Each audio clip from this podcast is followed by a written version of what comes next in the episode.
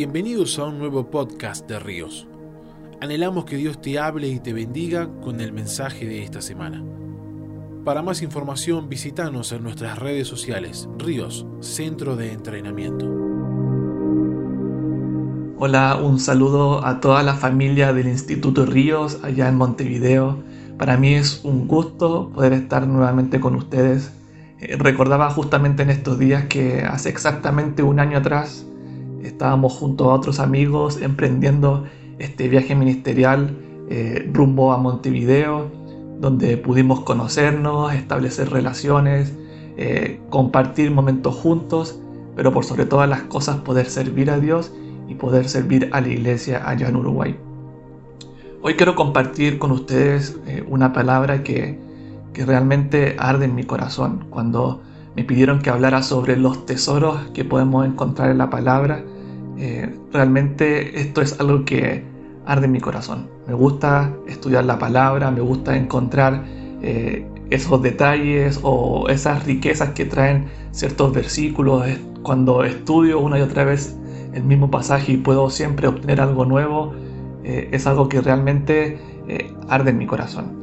y, tengo entendido y por lo que sé que durante todo este tiempo han estado profundizando en los tesoros que hay en la profundidad del corazón de Dios, valga la redundancia, y en este tiempo principalmente enfocados en la palabra. Eh, el título de esta reflexión se llama Permaneciendo en sus palabras en las temporadas de la vida. Eh, esta reflexión nace a partir de una eh, frase que Dios colocaba en mi corazón en, en un periodo de intimidad con Él junto a otras personas estábamos en un tiempo de oración y el Espíritu Santo pone esta frase en mi interior. Eh, los hijos de Dios no viven ciclos, viven temporadas. Y cuando meditaba en esta frase al pasar el tiempo, podía entender que había una gran diferencia entre vivir ciclos y vivir temporadas. Los ciclos son etapas repetitivas que, valga la redundancia, se repiten una y otra vez en nuestras vidas. Por ejemplo, ciclos de pecado donde Pecamos, nos arrepentimos, volvemos a Dios, pero después volvemos a pecar, volvemos a, vivir momentos alejados de Dios, nos arrepentimos y, Dios sale a nuestro encuentro y estamos en un tiempo de paz con Él, pero así sucesivamente nos mantenemos en este círculo vicioso. Lo que tienen los ciclos, a diferencia de las temporadas, es que los ciclos no nos permiten avanzar. Como estamos siempre en lo mismo, nos estancamos. Sin embargo, las temporadas podemos ver que, aunque hayan cierta similitud unas con otras, siempre las temporadas son para que podamos avanzar y nunca una va a ser igual a la otra. Ahora, podríamos clasificar las temporadas de diversas maneras, ¿no? Eh, por ejemplo, cuando estábamos en misión, aprendíamos que las temporadas eh, con Dios se podían relacionar con las estaciones del año, la primavera, el otoño, el verano, el invierno. Pero yo para eh, efectos de, esta reflexión eh, las clasifiqué eh, en tres grandes temporadas. por ejemplo, las temporadas de paz. Estas son aquellas que es donde está todo bien en nuestras vidas. Son aquellos momentos donde gozamos de, de que no haya nada que nos aflija o que nos angustie. Podemos disfrutar de la vida, de lo que Dios nos ha dado y, todo marcha súper bien. Por otro lado, también tenemos temporadas de fruto, y son aquellas temporadas donde de alguna u otra forma podemos disfrutar el resultado de los procesos. Quizás podemos ver ciertas promesas de Dios cumplidas en nuestra vida, podemos ver el resultado de un carácter que está siendo transformado cada día a la imagen de Dios. Y por último, tenemos las temporadas de prueba, es aquí donde experimentamos quizás momentos más difíciles o más complejos. Por ejemplo, lo que estamos viviendo actualmente a nivel mundial a causa del coronavirus.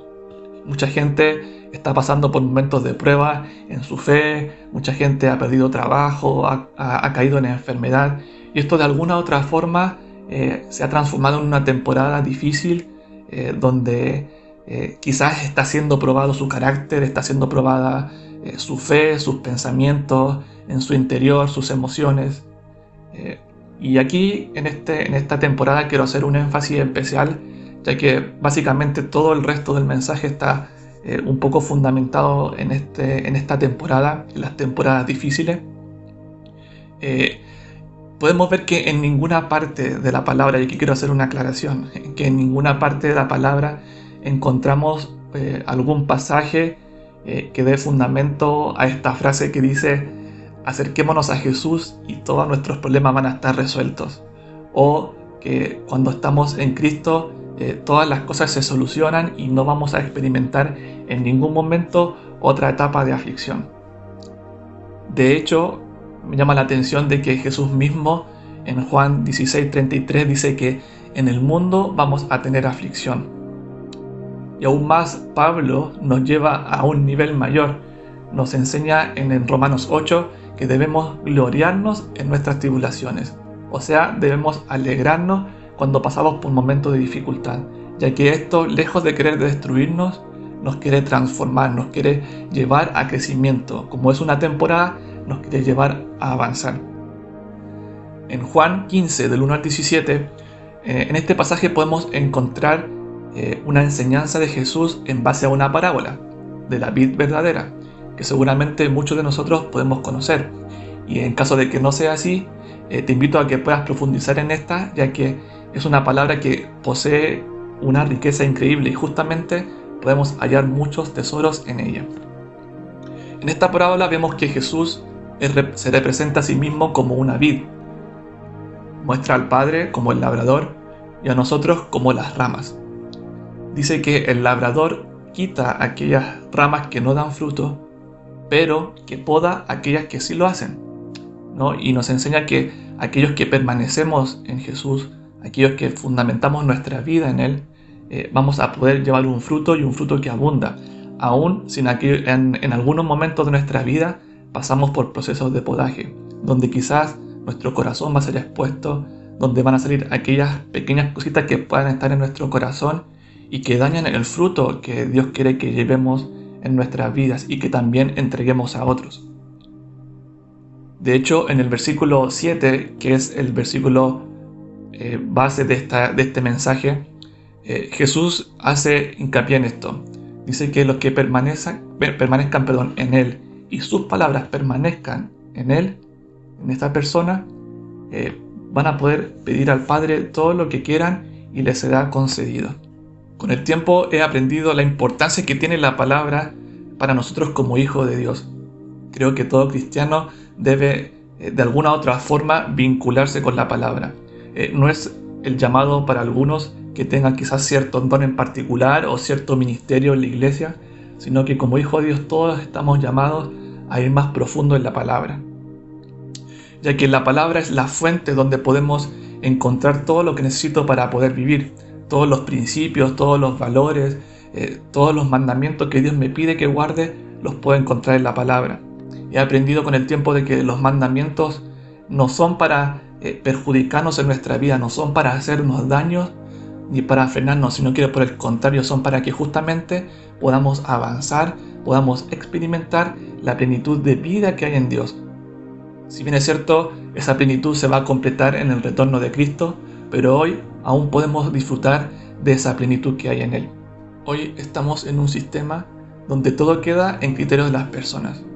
Lo que yo creo que es verdad, eso se transforma en la verdad. Por eso hay tantas cosas que son relativas. Hoy yo no puedo decir que existe una verdad absoluta que rija el mundo. Sin embargo, a la vez esto hace que sea eh, invalidado de alguna otra forma, ¿no? O que no se acepte en este modo de vivir de las personas eh, un, eh, un, estilo de vida fundamentado en una verdad absoluta, como es la que nos muestra y nos enseña la palabra y nos enseña a Jesús a caminar. Jesús dijo, yo soy el camino, la verdad y la vida, y nadie puede ir al Padre si no es por Él. Él es la verdad, es la única verdad absoluta y, es la cual en la que debemos fundamentar nuestra vida. Seguir el ejemplo de Jesús es andar en una verdad absoluta.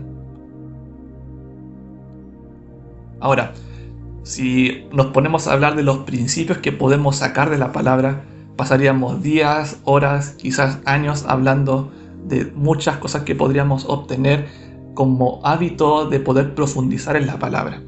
Yo quiero hacer hincapié en esta reflexión solamente en tres principios. El primer principio que quiero compartir con ustedes es que la Biblia es la fuente para recibir revelación de quién es Dios. Y este para mí es el fundamento principal de por qué yo me acerco a la palabra, de por qué yo decido estudiar la Biblia. Mi deseo al eh, leer las hojas que, que componen la Biblia es poder conocer y recibir revelación real de quién es Dios. Sin duda alguna, muchos de nosotros eh, tenemos distintos conceptos de quién es Dios. A veces ese concepto es alimentado por cosas que otras personas dicen acerca de Dios. Otras veces es por lo que yo puedo escuchar quizás el domingo en una predicación. Sin embargo, hay una infinidad de revelación de su persona cuando yo decido por iniciativa propia en mi intimidad buscar a Dios a través de la palabra. Y de este modo se genera una revelación genuina de quién es Dios. Quizás yo puedo haber escuchado que Dios es malo, que, que Dios es castigador, que Dios es un juez, pero cuando me acerco a Dios desde la intimidad puedo conocer que Dios es un Padre, un Dios que es amor, un Dios que sí nos exhorta, pero siempre lo hace para que nosotros podamos crecer, para que nosotros podamos desarrollar esa identidad que tenemos como hijos. Nunca lo va a hacer para hacernos daño, sino que es para nuestro propio bien. Y también es la fuente para conocer el plan de Dios desde el inicio de todas las cosas y por toda la eternidad. Ahora, cuando hablo de conocimiento no hago solamente referencia a acumular información en mi mente sobre quién es Dios, sino que hablo del conocer como resultado de una relación íntima con Dios. Yo puedo conocer, eh, eh, buscar información sobre una persona, conocer cuáles son sus gustos, cuáles son sus características físicas, eh, qué le gusta hacer, qué no le gusta hacer. Sin embargo, aquellos que viven en su círculo más cercano van a poder conocer detalles que yo no voy a poder eh, descubrir. Y esto mismo pasa con nosotros y nuestra relación con Dios. Si yo leo la palabra desde la religiosidad, solamente voy a acumular información, voy a poder conocer atributos, características, eh, ciertos parámetros de vida, principios, valores y cosas que seguir. Sin embargo, eh, esto va a ser solamente algo que va a ser información en mi vida, pero no va a traer ninguna transformación. Y esto lo puedo relacionar directamente con los fariseos, personas que eran expertas en la ley y en las profecías. Sin embargo, cuando Jesús se apareció en el escenario del mundo, no lo reconocieron como el Mesías y lo terminaron crucificando. Conocían todo acerca del Mesías, pero no, tenían revelación de quién era realmente Jesús. Cuando me acerco a la palabra desde la intimidad, eh, mi vida es transformada, ocurren cambios en mi interior Incluso se ven esos cambios reflejados hacia afuera. En ciertas circunstancias, al, experimentar esto desde la intimidad, puedo romper ciclos que están en mi corazón, no ciclos de pecado que constantemente se repiten en mi interior. Recordemos que la palabra es viva y eficaz y es más cortante que cualquier espada de dos filos. De hecho, penetra hasta lo más profundo de nuestro ser y transforma lo que somos. Solo cuando miramos a Jesús sin velos y vemos su gloria, vamos a poder ser transformados justamente de gloria en gloria. Cuando me sumerjo en la palabra, puedo conocer la belleza de Jesús como hombre y como Dios. Puedo conocer los deseos de su corazón, qué cosas le gustan, qué cosas no le gustan, eh, y cuál es su plan de amor eterno hacia nosotros y de restauración de todas las cosas. De este modo mantengo mi mirada en Jesús y aunque tenga que experimentar ciertas temporadas de prueba, voy a saber quién me sostiene. Por ende, voy a permanecer en Él durante todo este proceso. El segundo principio que quiero compartir con ustedes es que la palabra es la fuente para aprender a vivir a la imagen de Cristo como iglesia y también de forma individual. La palabra no solamente me enseña quién es Dios, sino que también me muestra la manera de vivir en plenitud según el diseño del Padre. Primero puedo ser afirmado en mi identidad de, como hijo de Dios y amado por Él, por lo tanto descubrir quién soy. Cuando sé quién soy, mi, propósito eh, se desata, por lo tanto también mi destino. Puedo responder a las preguntas ¿por qué o para qué nací? saber hacia dónde voy y el lugar al que pertenezco. Cristo formado en mi corazón, que Cristo sea formado en mi interior, esto va a traer esperanza al mundo. Y si dejo que, eh, si guardo sus palabras en mi corazón y dejo que Él eh, me exhorte con ellas, voy a ser cada día más perfeccionado en Él. Jesús, al finalizar el Sermón del Monte, señala lo siguiente. Dice que aquellas personas que oyen estas palabras, las palabras que Jesús enseñó en Mateo 5, 6 y 7, va a ser comparado con un hombre sabio que construye su vida en un fundamento sólido. Y aun aunque vengan esas temporadas difíciles, esas temporadas de prueba, esta persona va a poder permanecer firme y su vida no va a ser derrumbada. Ahora, por el contrario, aquellas personas que quizás oyen las palabras, pero no las ponen por práctica, van a ser comparadas con un insensato que construye su vida en un fundamento débil. Y cuando vengan los vientos, cuando vengan las tempestades, esas temporadas de prueba, su vida va a ser derrumbada. ¿Por qué? Porque no tuvo un fundamento sólido donde cimentar su vida. Ahora, también en la palabra podemos encontrar a la iglesia que Jesús desea, una iglesia que camina en santidad, sin mancha ni arruga, que se prepara para recibir a su amado. De hecho, en Apocalipsis 2 y 3, a través de las cartas a las siete iglesias, Cristo nos enseña las cosas que le agradan de la iglesia, aquellas cosas que necesitan que sean cambiadas, exhorta a la iglesia a que hay ciertas eh, cosas que, que dañan esta identidad de la iglesia a la imagen de Cristo y también da aquellas recompensas que, que podemos obtener cuando nos arrepentimos de aquellas cosas que estamos haciendo mal. Profundizar en la palabra nos permite permanecer a la hora más difícil que debe afrontar la iglesia en lo que está por venir. De hecho, esto nos lleva al tercer principio. El principio 3 que quiero compartir con ustedes es que la palabra es la fuente que sostiene nuestra fe y nos hace efectivos en el cumplimiento de nuestro propósito. Nuestra fe no es ciega, nuestra fe tiene fundamentos sólidos y firmes que la sostienen. No es que caminemos por la vida con una fe que no sabe hacia dónde va o que anda a la deriva, sino que nos aferramos a las palabras y a las promesas que podemos encontrar a lo largo de toda la Biblia. Estas palabras son las que afirman nuestra esperanza y dan convicciones que nos mantienen unidos a Jesús. Dios nos entregó todo lo necesario para poder anticiparnos y prepararnos para las horas más difíciles que tenemos que afrontar como iglesia en los últimos tiempos. Nos aferramos al retorno glorioso de Cristo, estableciendo su reino eterno, erradicando el mal y estableciendo su justicia en las naciones. También, teniendo entendimiento de nuestra fe y a la esperanza a la que fuimos llamados, somos efectivos en el cumplimiento del propósito que tenemos como iglesia e hijos de Dios. Una persona que conoce a Dios, que es afirmada en su identidad divina y es entendido en el plan de Dios, sabe qué pedirle al Padre, porque va a caminar en su voluntad, va a saber cómo orar en su presencia.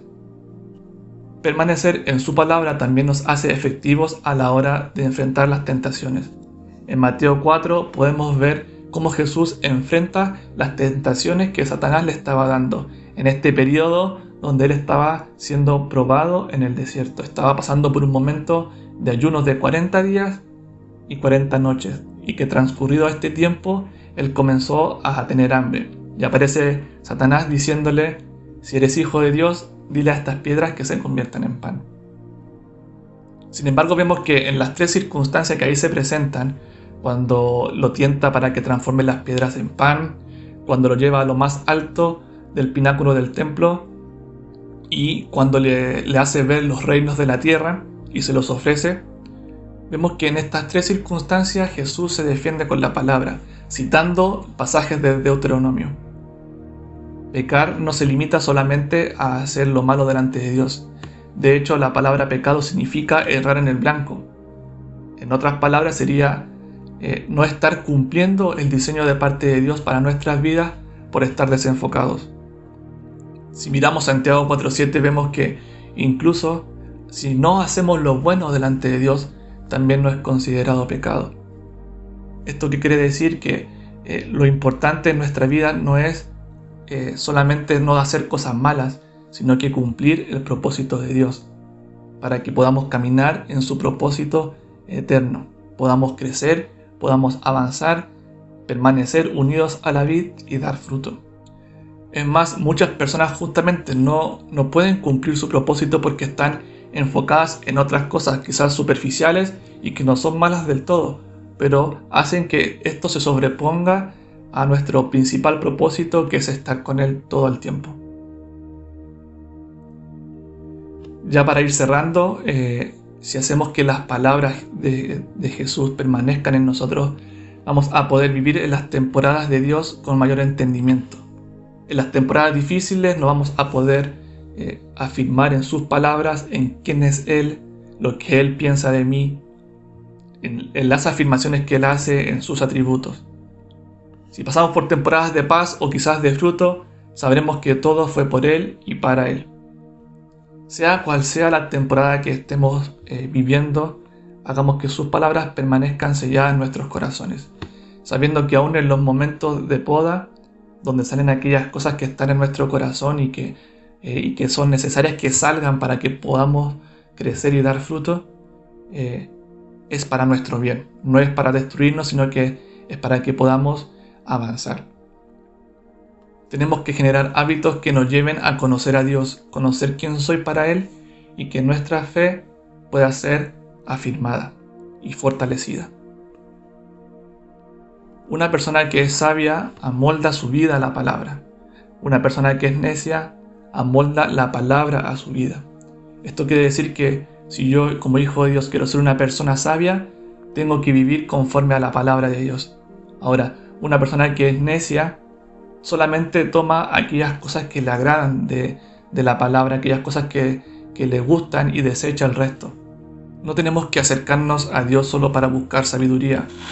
Si este es nuestro propósito, vamos a leerla como un libro más o simplemente con el tiempo nos vamos a desanimar y la vamos a dejar de lado.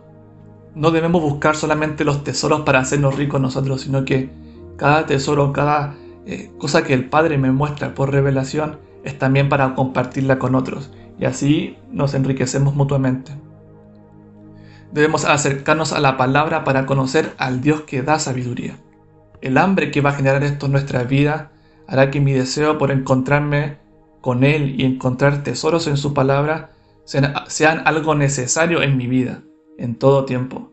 Y en consecuencia, justamente vamos a ser personas sabias y entendidas en los tiempos, viviendo en el diseño del Padre. Recordemos que no solamente de pan vivirá el hombre, sino que toda palabra que sale de la boca de Dios. Que debemos ser hacedores de su palabra y no solamente oidores. Debemos guardar sus mandamientos. Permanezcamos en su palabra en toda temporada firmes en cada una de ellas.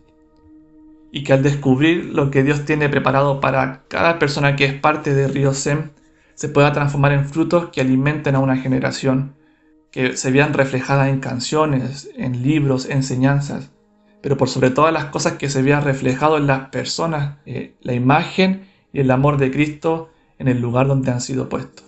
Y ahora vamos a orar para cerrar este tiempo, dándole gracias a Dios porque en todo tiempo, en los tiempos buenos y en los tiempos malos, Él siempre está con nosotros y sus palabras están disponibles para nosotros. Cuando pasemos por momentos de aflicción, busquemos sus palabras. Cuando pasemos por periodos de dar fruto, glorifiquemos a Dios en todo tiempo. Y cuando pasemos por los tiempos de paz, donde quizás todo esté más tranquilo y todo esté bien en nuestra vida, que eso no sea un motivo para que nos desprendamos de la vida y que con el tiempo nos podamos secar. Padre, en esta hora damos gracias, Señor, porque nos enseña, Señor, cuán importante es tu palabra, Señor.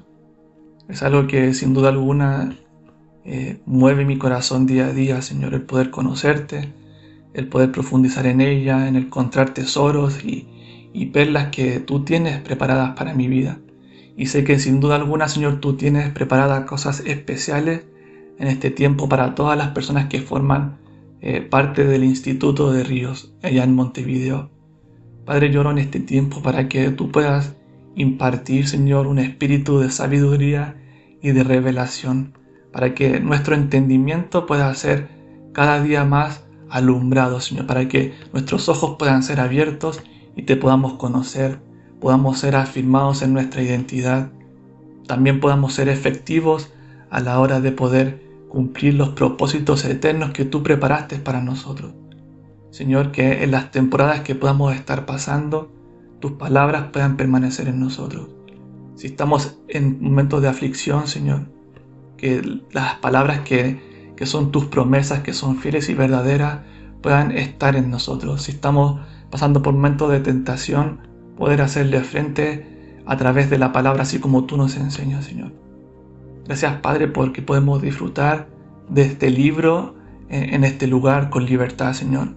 Sabemos que hay muchos lugares donde gente tiene que morir para tener la Biblia en su mano, o gente que tiene que conformarse con una simple hoja y pasa años estudiando la misma hoja. Señor, y nosotros que tenemos muchas veces la libertad de poder ir profundo en ella, Padre, a veces nos distraemos con otras cosas, Señor, o no le tomamos la importancia, Señor. Padre, revélanos cada día, Señor, tu imagen. Queremos verte sin velo, Señor, y ser transformados a tu imagen, Señor. Bendice en este tiempo la, el Instituto Río, Señor, que puedan recibir todo lo que tú tienes preparado para ellos, Señor. Levanta personas, Señor, que puedan eh, crear canciones llenas de la palabra, eh, llenas de la Biblia, Señor, llenos de promesas, llenos de profecías, Señor, llenas de principios bíblicos, Señor. Libros, Señor, enseñanzas, todo lo necesario, Señor, para que puedan eh, dar este fruto, Señor, que tú estás trabajando en este tiempo, en lo secreto, en la vida de cada uno de ellos, Señor. Gracias, Señor, por las temporadas buenas. Gracias por las temporadas de fruto. Gracias por las temporadas de prueba, Señor. Porque todo esto nos ayuda bien como hijos tuyos, Señor. Gracias, Padre. Dejamos este tiempo en tus manos, Señor. Oramos en el nombre de Jesús.